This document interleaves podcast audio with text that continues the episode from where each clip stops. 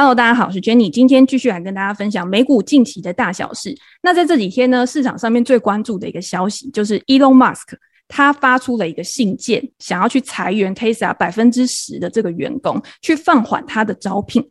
那这个消息一出来的时候呢，当然引起市场非常大的一个恐慌。我们可以看到上个礼拜五的时候，Tesla 的股价是大跌了九 percent，尤其是在之前，Elon Musk 他已经推估说未来可能会有经济衰退的一个情况，到底是什么样的原因？或者是他未来还有什么样的计划，在之后会不会造成 Tesla 股价进一步的下跌？我今天呢又想要来聊这个话题，但是我又觉得在之前两集我已经调到类似的话题了。如果今天我再持续的去讲这个话题，一个人讲实在是有一点无聊，所以我在早上想到这件事情的时候，我就马上 call out 给我一个朋友，然后跟他一起来聊这一次的话题。那这个人呢，就是 IEO 国际经济观察的版主。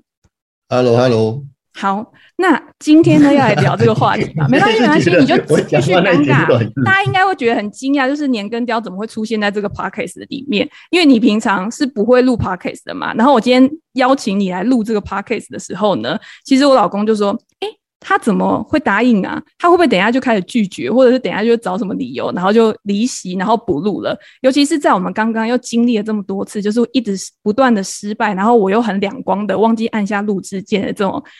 情况之下，我们现在最后一次录，我们一定要成功，然后一定要把这个最好的一面，然后呈现在大家的面前。会不会太多废话？哎、欸，一定要的啊，不然大家会觉得我们怎么一开始就讲那么硬的东西。好啦，反正这个 Tesla 这个信件出来呢，其实就是他要裁员百分之十个 percent 的员工嘛。然后这十个 percent 的员工呢，到最后 Elon Musk 说，其实不是那种在生产线上的员工，然后可能也不是高阶主管。我觉得是不是就是在中间那种不上不下，可以被机器人或 AI 取代的人？诶、我我我我自己是觉得，因为他的那个 Twitter 里面讲得很清楚嘛，他就是不会裁做做车，然后做电池，还有装太阳能板的人，所以这些制造端的那些，因为其实这些需求都还是一直在增加嘛，所以这些是不太可能会裁掉啦。啊。他其实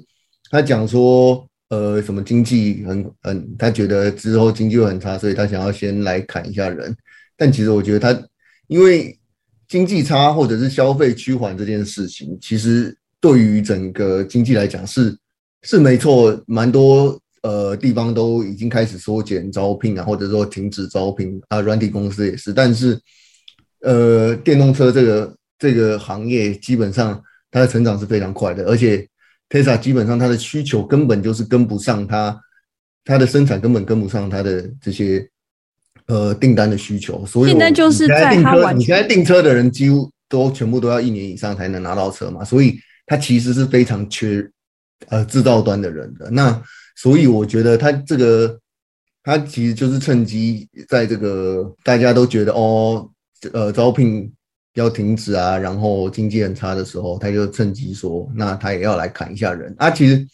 他做出这个 gesture 的话，其实。很大程度也是可以帮他压低他的人事成本啊，或者是说，诶，以前敢跟他喊价的人的话，可能会越来越不敢之类，或者是那些想要在家工作的人，然后他就是因为 Tesla 不可以在家工作的话，那他又又说要砍人，那他就没有什么谈判的筹码，就是对员工来讲，所以我觉得这是一种语带威胁，然后我就是想省钱的一个心态就对了。对，就是就是他这个他摆出这个姿态，他就是说，就是我现在就是觉得经济很差啊，他这个就是用一个理由来想说，我现在要来节省人事成本，然后他也我觉得他也是给内部压力，就是说那些主管就是要回来上班，以及他要想办法优化整个人力，而不是一直过过度的膨胀整个组织这样子啊，他其实一直都很抠门嘛啊，也是因为一直这么抠门，所以他才。有办法活到现在了，对啊。哦，而且他有回应说，总员工数还是会持续增加。那我要怎么样，在我裁了这百分之十之后，我还可以去增加员工，而且领薪的员工的数量也会维持稳定？我觉得这感觉真的就是一个话术，还是一个口号的感觉。诶、欸，这种就是那种也大企业很多以前都会做这种末位淘汰制，不是吗？就是说你你表现对你没有到达一个绩效的话，你可能就是要走路的那一群。对他，我觉得。啊，他说要砍十趴，也不一定真的会砍到十趴的人了。搞不好有些人他就是自愿离职啊，他就觉得说承受不了压力。对，他说不定这样子还可以省到钱呢，因为如果是他自己自愿离职的话，对啊，那他还不用付那个遣散费。但其实我我有看一下其他电动就是车厂啊，我看到那个 Ford 他还有要征人，就是那个电动车的，应该他就是为了要扩张电动车的部门啦，他还有要再新增几千个员工。然后 GM 的话，他是他是说他会先暂停他的，就是他们其实不那个状况不太一样啊，但应该是 Ford 也卖卖的蛮好的，所以而且拜登不是有酸马斯克吗？拜登不是说，哎、欸，嗯，祝你的月球旅行顺利之类的。地那个地球上的事就不用管了。他其实就是比较喜欢那些工会，就是有工会的啦。啊啊，马斯克就是那种就是以打压工会著名的嘛。啊，其实也就是这种这种公司，它比较有弹性，可以就是。想砍人就砍人啦、啊。那你觉得对 Tesla 之后的股价是有帮助的？因为它如果它真的有节省到成本，然后它的出货量又维持在一个稳定的状况，尤其是它在人力精简之后啊，它的利润率一定会提升嘛。它现在的毛利率都已经处在一个很高档，已经比传统车厂还要好了。对，这个这个这个就是理论上是一个长线的好消息，就是说，因为其他的车厂没有办法那么容易裁人的话，所以如果真的景气变坏的话，然后他们又有办法。用更低的成本造车的话，那那当然，那当然就是对整个公司的营运的体制一定是会变好的，对啊。嗯哼。而且我有找到 Tesla 过去的一些营运的记录啊，你就会发现到 Tesla 它其实不是第一次裁员了。它在过去它一个高速成长的过程当中，在它还没有赚钱的时候啊，其实它就会根据它当时的营运状况跟大环境的变化去采取相关的一个政策。在之前啊，它在二零一六年去收购太阳能 Solar City 的时候，它其实就有去裁员。那这个时候一定就是很多员工他可能是不需要的嘛，或者是你有很多人他是可以去做一个整合的。可是到了二零一八年，因为大家知道是二零一九年之后，好像第三季还第四季之后，Tesla 才开始有一个比较稳定的盈余上升。那一开始呢，大家也不会觉得是他造车开始有稳定的获利。一开始大家也会觉得说是你去卖碳积分啊、碳排放啊，所以才让你可以有这么多钱可以赚。那个时候，Tesla 都还是处在一个大家都很质疑的情况之下。所以在那个时候，他持续的去烧钱，持续的融资压力之下，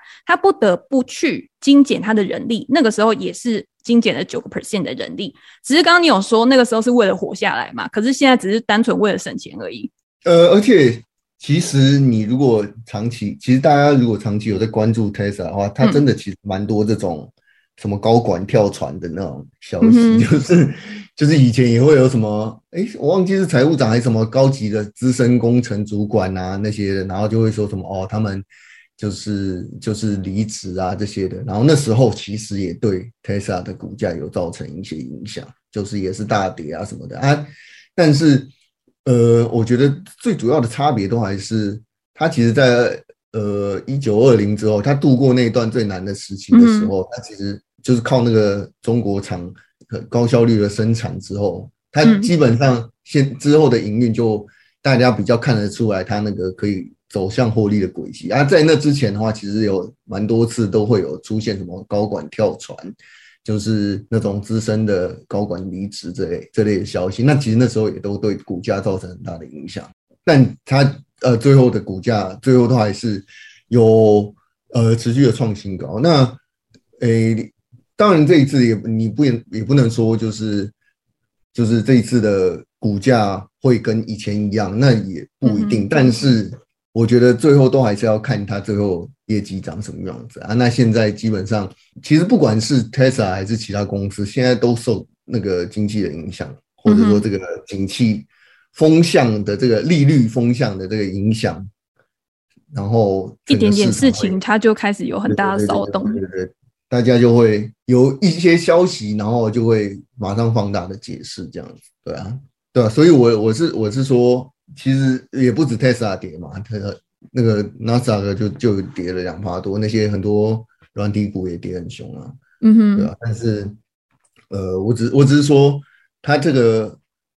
就现在是一个恐慌的情绪的时候，所有的东西都可以放大，对啊，嗯哼。哎、欸，你刚刚讲高管一直跳槽来跳槽去的、啊，其实这算不算是美国那种大型企业啊互相抢人的一种常态？就是很多人他本来就是我刚不是说跳槽了，我是说跳船了、啊。跳船，跳船跟跳槽有什么不一样？下了下了 Tesla 这条船了，对啊。那他也是到别的公司去啊，有可能被挖角之类的。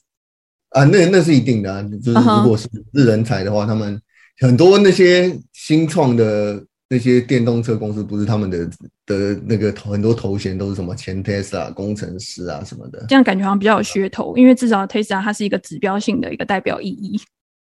对啊，对啊。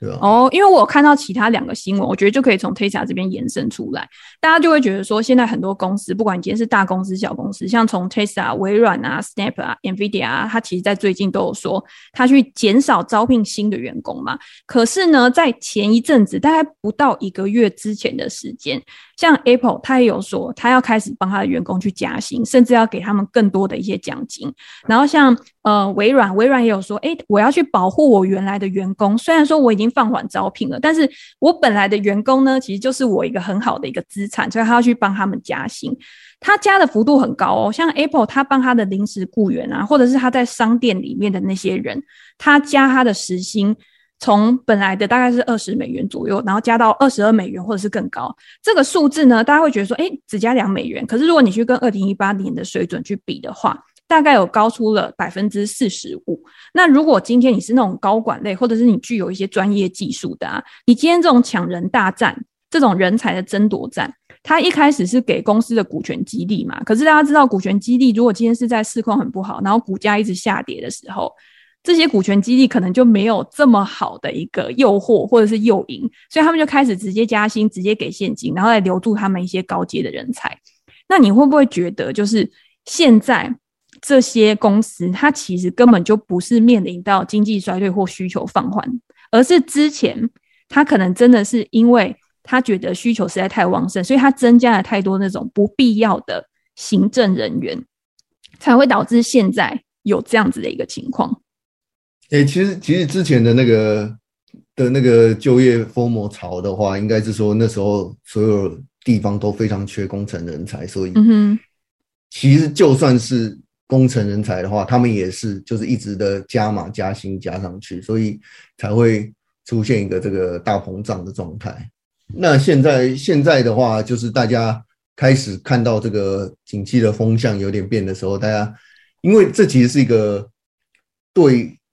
各个公司的整个高，诶、就是对整个公司来讲的话，是理论上是一件好事，就是它能够节省员工的成本。但是，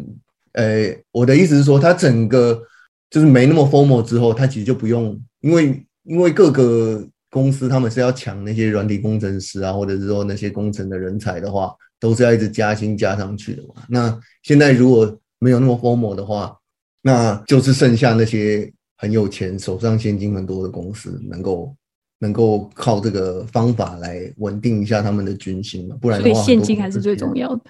不然很多公司他们的股价都腰斩的话，其实事实上就是那些员工的薪水是被腰斩的，是吗？对啊。那你觉得有哪一些人是最值得留在公司里面的？产值比较高的人，他对公司的贡献比较高的人。因为理论上应该是讲说，你在扩张的时候的话，嗯、你可能会需要。很多就是以进攻姿态的人，例如说你要拓展你的行销的市场啊，你要拓展你新的业务的市场啊，嗯，然后你就要增聘新的业务的人才啊，行销的人才。那但是如果现在开始收缩的话，现在开始收缩的话，这些这些人力相对他的那个，就是对于做做出未来的产品的话，可能不是呃这么必要的话，他。他当然就是可以比较先 freeze 这这一个 part 的人，然后但是所有公司应该都不太可能会大砍那种就是呃做产品的啦。但呃也有另外一个点，就是说如果他的产品是那种呃不是延续性的，是那种很未来就是还看不到结果，然后未来还看不到结果是哪些？有很多不确定性的话，像是 Facebook 他自己就说他的那个 VR 的那个。哦，oh, 对对。对，VR 的那个 sector，他要他要就是稍微，呃，他之前的野心是很大嘛，然后他现在就是、嗯、他现在就是在那个公司呃，整个广告的状态可能也没有很好的情况之下，他有说他要稍微收缩一下他的支出嘛，对啊，所以可是你看他这样收缩支出，那他不就会阻碍他未来成长？其实很多高速成长股都是这样子啊。我的过去的成长是建立在我很积极的去投入身上，但是现在我如果我没有那么积极的去投入的话，那我的成长当然有可能会趋缓。可是我现在在疫情之后，我的成长已经趋缓了。如果再因为这样子我又再趋缓的话，那估值是不是还要再进一步回调？诶、欸，这是有可能，因为那个主要是我觉得这有很大的差异，就是说那个是一个产品线的不同。就是你以前扩张的时候，你可能是在同一条这个产品线上，然后你要去做优化，然后你已经有一个知道的商业模式，你是要把它做到更好。例如说，你你的本体是做这个社群媒体，然后你只要新增别的功能，Reels 啊，或者是你以前是新增 Stories，这种都是。相对比较说，你的那个主体的主营业务是是维持维持原样，然后你是要新增其他功能来吸引消费者，做更多的 engage，或者说吸引更多消费者进来，你这个已经有成功模式的这个平台上，嗯，那这个这个这个部分的支出的话，你扩张是一个对股东来讲，他会觉得这是一个有确定性的投资，是不是比较有一加一大于二的效果？对，但是如果你是做一个完全全新的产品，而且这个这个没有经过市场证明说它是一个可以获利或者说未来有前景的地方的话，那他可能就会为了要安股东的心，他就是不要开发这么快，因为事实上也是只有他冲这么快，其他人根本没有。呃，我觉得大部分的公司基本上没有。没有在跟他这个趋势的，因为大家也都是想要先看，因为因为这个就是一个很不确定性的投资嘛，你也不晓得到底会不会大家真的最后都在元宇宙里面，就是、uh-huh. 就是真的买买单他的这一套，例如说在元宇宙里面工作啊之类的东西，uh-huh. 对他来讲的话，他他如果要安股东的心，他就是先不要花，就是他们其实是可以决定他开发产品的时程的。紧凑的程度嘛，啊，你如果景气很好的时候，嗯、你的本业的的那些获利是可以 cover 掉这些东西的话，那当然大家是希望你可以继续追求新强的成长啊。对，那你如果现在是要防守姿态的话，越来越多企业开始走进这种防守姿态的时候，那当然就是你先砍不确不确定性高的东西嘛。然后先砍比较多余的产品嘛，例如说他就把那个 package 砍掉嘛，嗯，就是精简产品线，然后精简它的未来的那个产品的开发，他可能就是所有的公司现在的重点都是要挑那些他们觉得确定性最高，然后投入产出跟获利的比例最高的那些确定性最高的那些产品，把钱花在那个地方，那。之前在扩张的时候的话，其实你就是呃，反正就是所有的地方都可能有机会的话，就是广撒下去嘛。那现在要开始收缩的时候，就是把业务收缩，跟大家更 focus 这样子。对，可是你刚刚讲的都是那种规模比较大的公司，就是它有现金在手上，而且还有一个本业是已经在赚钱的，那它当然可以投资到一些我现在还不赚钱的地方。可是有很多的新创公司啊，它在近几年它也都持续的去扩张它的人力，可是它的业务呢，可能就是比较单一的、比较单纯的。我今天如果我这个本来就已经不赚钱的本业，我就是已经放在那边了，然后我减少。我的人力或者是我减少我的投资的话，我就没有办法去成长。所以在最近几年，他们都会持续的去扩张人力。那在这样持续扩张人力的情况之下，市场就会解读说，一定是公司对未来的前景非常看好，所以他才要雇佣这么多的人力，在未来可以开发更大的市场。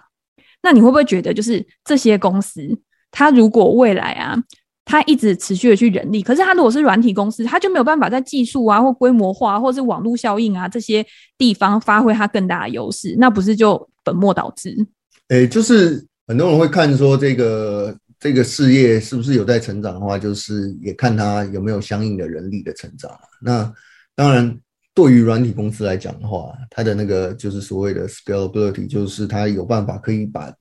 做出一个产品之后，然后可以。规模化，让它的这个推出去的边际成本降低的话，那其实这种就是一个传统能够享有比较高估值的这个公司，嗯，它的一个特征嘛，就是它用最少的人，然后来做出一个越多人可以使用的产品这样子。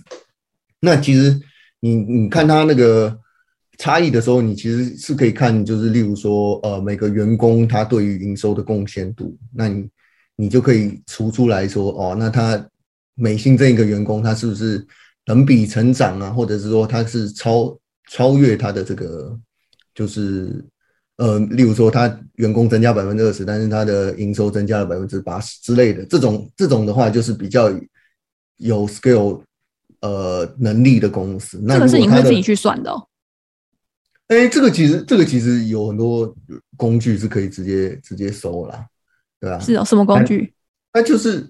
哎、欸，我自己用一个叫做 Finbox 的东西 哦，嗯嗯，其实很多都可以啦。我我只是没有去查，因为因为所有的年报都会讲他的员工人，对，那个就是要自己去算嘛，对不对？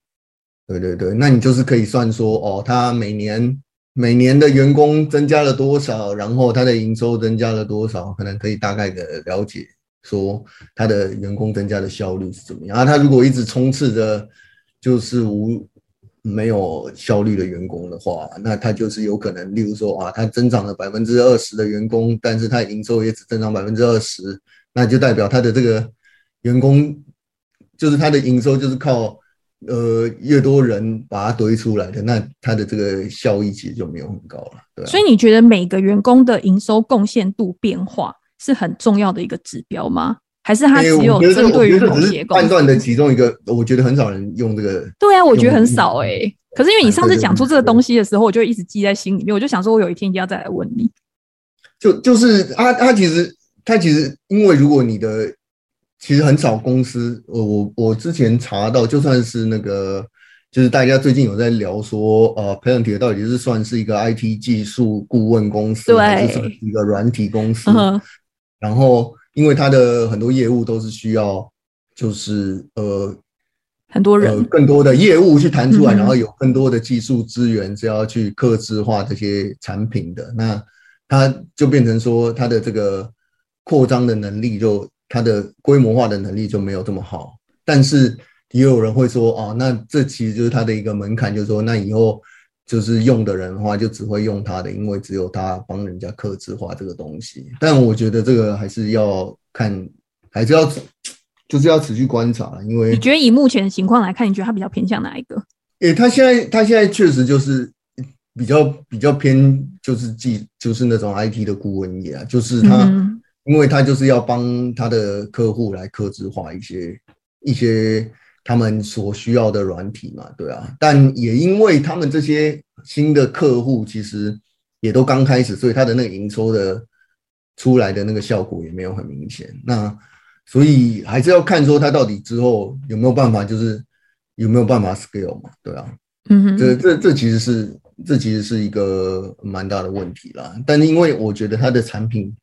就是很讳莫如深，你知道，所以对，我也觉得，因为很多人都在问我那家公司，不是一个通用化，可以你直接大家一起就是哦，资助这个账号就可以直接一起用的东西。它这种就是很企业化的，客制化，嗯，对对对，你就是要，嗯，可能不同的产业有不同的 case 需要，然后或者说他们要呃跟内部的那些软体做适应适配之类的。这个这个其实就是他他的如果业务的那个谈。这应该说弹性嘛，应该是说，它如果业务的变化这么变化度这么这么大的话，就代表它的软体基本上不太能通用。可是往好处想，它可以收比较贵，是不是？或者是说，它的客户可能转换成本会比较高。对，这这这这可能是有利有弊，就是看你从什么角度切入。他说，他可能之后只要锁住这些客户的话，那个客户的营收可有可能就是会一直增长这样子。但我印象中，他的。呃，net dollar expansion rate 好，我印象中他的那个也都讲的很模糊，嗯、就是就是我我印象中他好像没有特别。你不是说他的财务报表每一季是不是都会有一点点略变？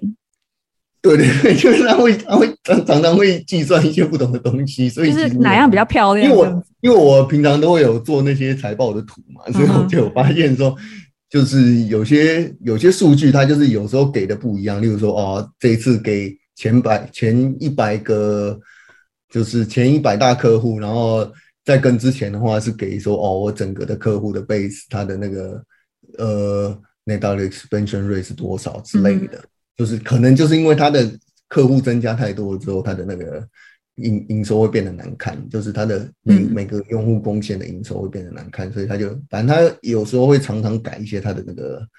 呃，计算的方式，那就会比较难追踪一点。对啊，我觉得他的整公司风格也是一样。其实他也不算是新创公司，他是十几年了吧，我印象中。他自己对啊，他都抓到宾拉登了，所以这个是很久以前的公司啊。他也是很久都没有赚钱的公司嘛，所以。可是市场因为在好的时候，大家给他的包容度一定也会比较大。或者是说，可能真的一度有觉得，对，他是很比较纯的那种软体公司，但。我觉得，我觉得现在真的那种大家还是比较关注的，就像什么 Snowflake 啊，或者是那个 Cloudflare 那种，才比较是真的很很纯的软体的公司吧。你说比较会有网络效应，或者是它可以随着它用量的一个增加，然后去提高它成本效益的公司吗？对对，但但但他们最近也都是有估值的回调嘛，因为那有些公司的那个。对，那估值真的非常的高了，对啊，啊，对啊，真的。你说你说他们的人力的话，我觉得，因为他们其实人力也没有真的非常多，所以应该就这些这些这些软体工，他们人力也没有非常多。那他们一定，他们这种做产品的，他们不太可能会，呃，就是因为他们其实都还是五六十趴至少提起跳的成长，所以这个他们做产品的应该是不太会砍这些人了。那其实，我觉得软体的公司其实他们这些加薪啊，或者是说吸引人才的这个部分的话，软就是做产品的软体工程的人，应该是我觉得还是相对比较安全一点啦。就是因为他们都还是核心的人，所以有掌握专业技术的人不怕失业，是这意思啊？这其实一直一直都是这样子啦，对啊，就这其实一直都是这样子。啊，行销的或者说你就是像。大家要砍预算的时候，一定先砍广告预算，因为，嗯嗯啊，你砍掉广广告预算的话，那其实就是也不不需要那么多人去做这件事的意思，对啊，啊，因为现在如果是防守状态的话，那就是那些钱是是扩张的时候要花的，但是防守的时候，当然就是可以先省的地方，也是从这里开始省起啊。他不太可能就说啊，我经济变差了，好的，那我之后产品的话就是直接砍掉这样。哎、欸，当然也是有啊，我刚刚也有讲到，但是我的意思是，核心跟非核心的人很明显会有区别。好，那反正我们刚刚讲完之后，其实就知道，其实今天这个东西不是说我今天暂停招聘，或者是我今天想要裁员，跟经济成长或衰退是有一定的关系。你还是要看这家公司它的一个主要业务内容是什么，或者是它是为了什么样的目的，然后去做这件事情。那接下来呢，我想要讨论一下，就是很多人他。能不能 work from home 的东西？因为我看到一些消息，或者是我身边的朋友啊，他们现在在美国，他们想要找工作的时候，他们突然会发现说，如果他现在的工作没有办法在家工作的话，他就想要换工作，甚至是他下一份工作，他如果今天没有办法在家工作，就算他的薪水增加一倍，他也不想要去。你身边有这样的人？假的增加一倍？真的，我今天才听到，他就说薪水高一倍，可是他说哦，不能在家。那他就不想去，他就是不想到现场。我觉得会不会是因为这样的原因，才导致说现在很多企业啊，他为什么要去提高薪资？他为什么要去吸引更多的人才？变成是一个就是就是在那个在场工作的 premium。对啊，因为现在大家给人家远距的时候，就一定要多给人家钱。那我问你，如果现在要你去公司上班，就是你一定要每天出勤的话，你会想吗？哎、欸，我我觉得，我觉得。大部分人应该可以，都都是希望自己是有选择的啦，不一定是说哦，就是一定要在家还是什么，但是大家都希望是有选择。那你没选择的话，就是一定要去上班的话，那一定大家会觉得比较不好啊。而且看到别人都可以一个礼拜去两天公司就好啊，或者是像我知道雅诗兰黛，雅诗兰黛集团，他现在是说他的一些员工啊，譬如说做 CRM 的啊，他是一个礼拜只要去两天，而且他一年哦可以有四个月。是不用去公司上班的，就是完全是远距的。你如果今天看到别人是这样子，然后你自己每天都要去办公室，我觉得那心理上面可能会有点不平衡。对啊，但就是你看不同的业态吧。我觉得那些制造业的应该是比较难做到这件事。所以美国就是比较少制造业，是不是？所以它可以有这样子。也不是吧？应该是说，应该是说，我觉得因为大家都比较关注这个就是软体科技业，所以这个才会是一个话题。像那个最近那个 Elon Musk 不就跟那个就是 Atlassian 的那个的 CEO 也在也在讲这件事啊，他就是说他们是全就是那个代号叫 Team 啊，T E A M，他他他其实。他其实就是他，他们就说他们是全球远距的工作，对，然后就是趁机来表一下，然后顺便招募。对啊，像 Airbnb 不是也说，哎、欸，我今天全部都可以远距。问题是你今天只是一个平台公司而已，你提供的是一个服务，你提供的不是一个实业，那你今天就不能在一个软体公司，当然就比较，我觉得他们很多也都很懂得，就是招聘潮。那难道这些老板他不知道吗？他难道不知道状况是这样？他也可以就是趁机。对啊，他们就是趁机来打一下广告，就是大家都在抢人才啊，对啊啊！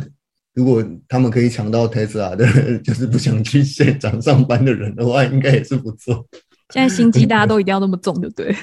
对啊，没有啊，就是这是这是一个，而且这其实 Airbnb 的老板他也一直说，之后的工作形态不会像就是疫情前那样了，因为大家都已经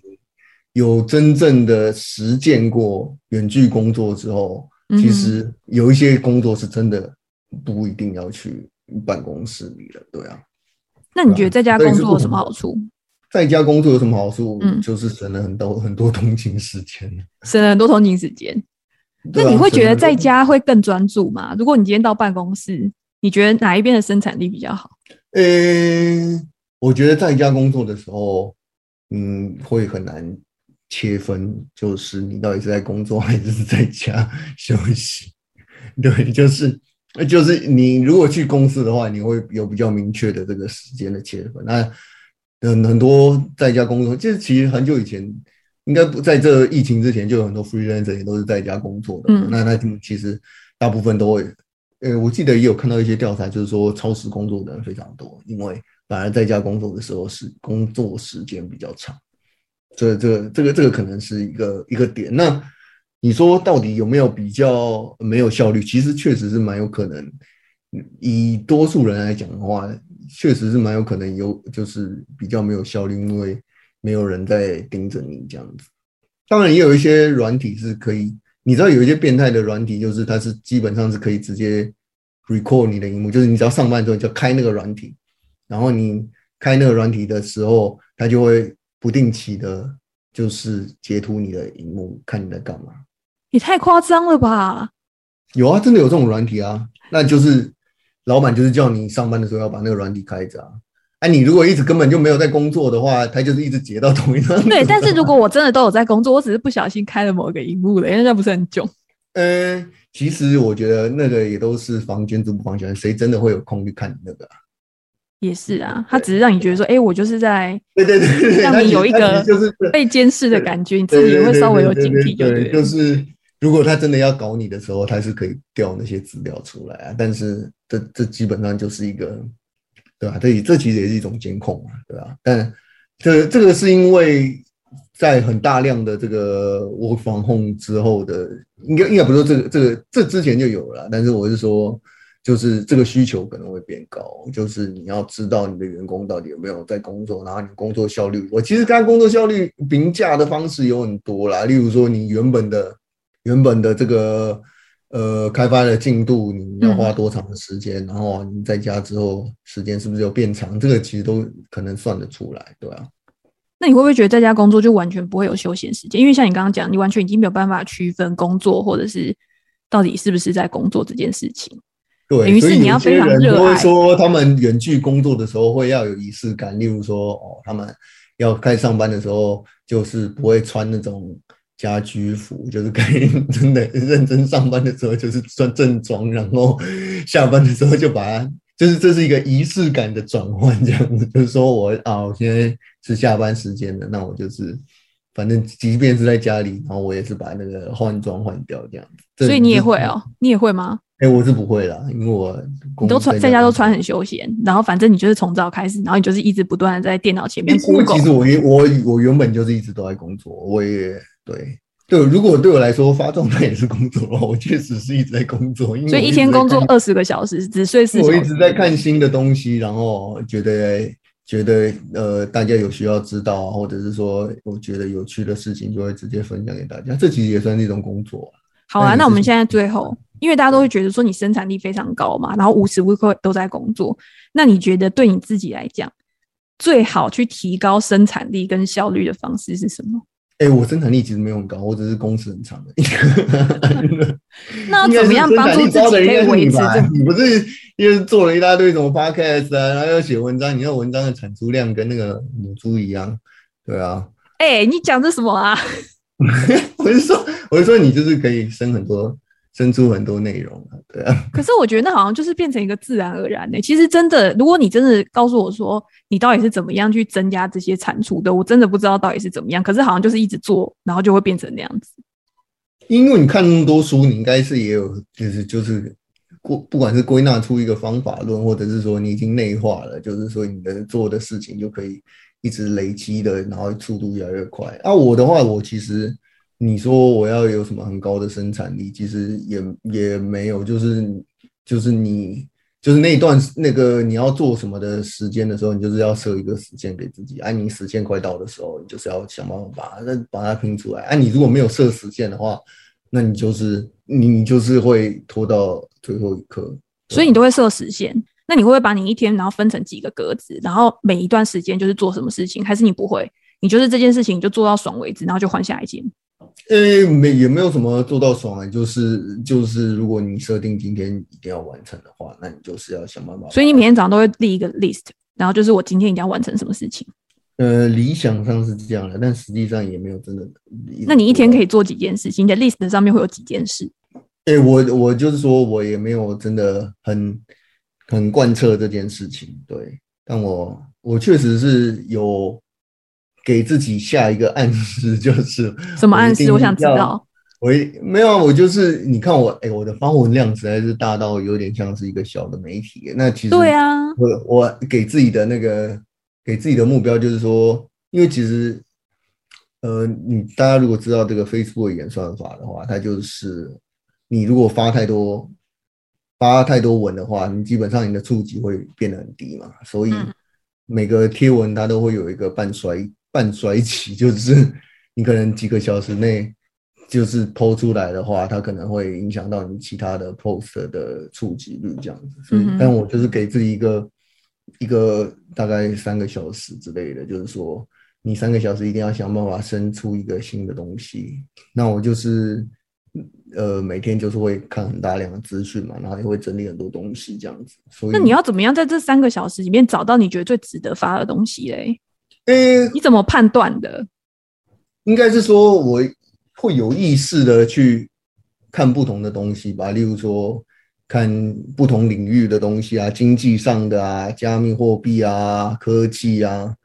诶、欸，因为我就是会看很多财经跟科技的媒体嘛，嗯，然后也会看一下盘啊，所以按其实每天都一定会有新的事情。或者说有趣的事情发生了啊，当然也是会有很冷，就是很无聊的时候。那那那可能就 那可能那天就少发一点文，因为确实也是没有什么 没有什么有趣的东西可以分享的，对啊。好啦，反正好像挖不出你什么，反正你就是觉得说我每天就是做这样的事情，然后就是变成这样子啊。我也不知道为什么，就是变得那么厉害。应该应该是说，你要说那种工作效率超高的话，我我其实也没有工作效率超高，我只是工时超长。对，好吧。可是我觉得你很早起床，可能也是一个原因，因为我每次都会觉得我早上起床之后，我刚好就是从早上起来，然后到中午那段时间，我的效率是最好的。哦，我其实有点分不出来我效率什么时候最好，但是。如果要早起的话，我推荐大家一个秘诀，就是你开窗帘睡觉，因为我每天早上都被太阳给晒醒。你家是西晒吗？还是东？哎、欸，哦，你这样子就不是西晒了，你家就是应该是也也没有，也不是也不是东晒，但是我的意思，可是就是会很亮，就对。对对对对，天亮了就会起床了，日出而作，日落而息。呃，我也没有日落而息啊，但是你没有日落而息，你都是日出而作，日出而息。我也没有日出而息啊，但但就是我其实需要睡的蛮少的，我可能对我睡个五六个小时，它会自动起床的，我也不用闹钟。好吧，你就是让大家羡慕就对了。也没有啊，你其实开窗帘睡觉，你会蛮难在早上的时候还一直睡，除非你真的很累。对啊，好的，可以下次试看看了。我不要，我我绝对不会，我一定要把那个窗帘关得很好，而且我睡眠品质非常好，我只要睡觉之后谁都叫不醒我。哦，我是反正我是累了就睡了。那其实我也，那你会睡午觉吗？不会。哎、欸，吃太饱的时候会。所以你也不能让自己吃太饱。嗯，但我其实蛮常吃很饱的。那其实你就是你就是稍微休息一下而已，对啊。好的，感谢你这种就是生产力的经验分享，我觉得非常受用。真的吗？我根本没讲什么。没有，我只是客套而已，因为我要做结尾了。哦哦哦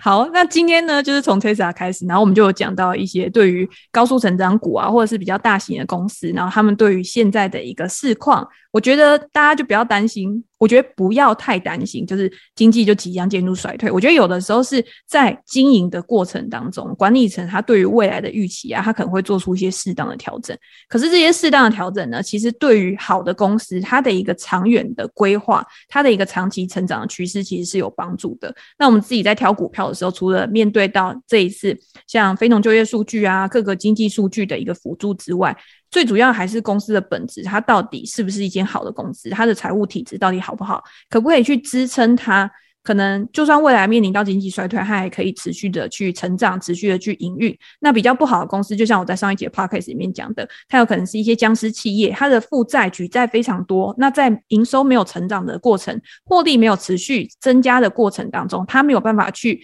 支付掉它的一个利息支出。那它在未来，它的危机可能就会比较大。那今天呢，也很感谢 IEO 国际经济观察他的一个大力支持，然后加入到我的 podcast。如果大家觉得很不错、很有趣的话呢，其实也可以留言给我们。然后之后搞不好他还会愿意再来继续跟我录 podcast，然后提供给大家更多元、更丰富的一些资讯。那今天就先到这边喽，那我们下次见，拜拜，拜拜。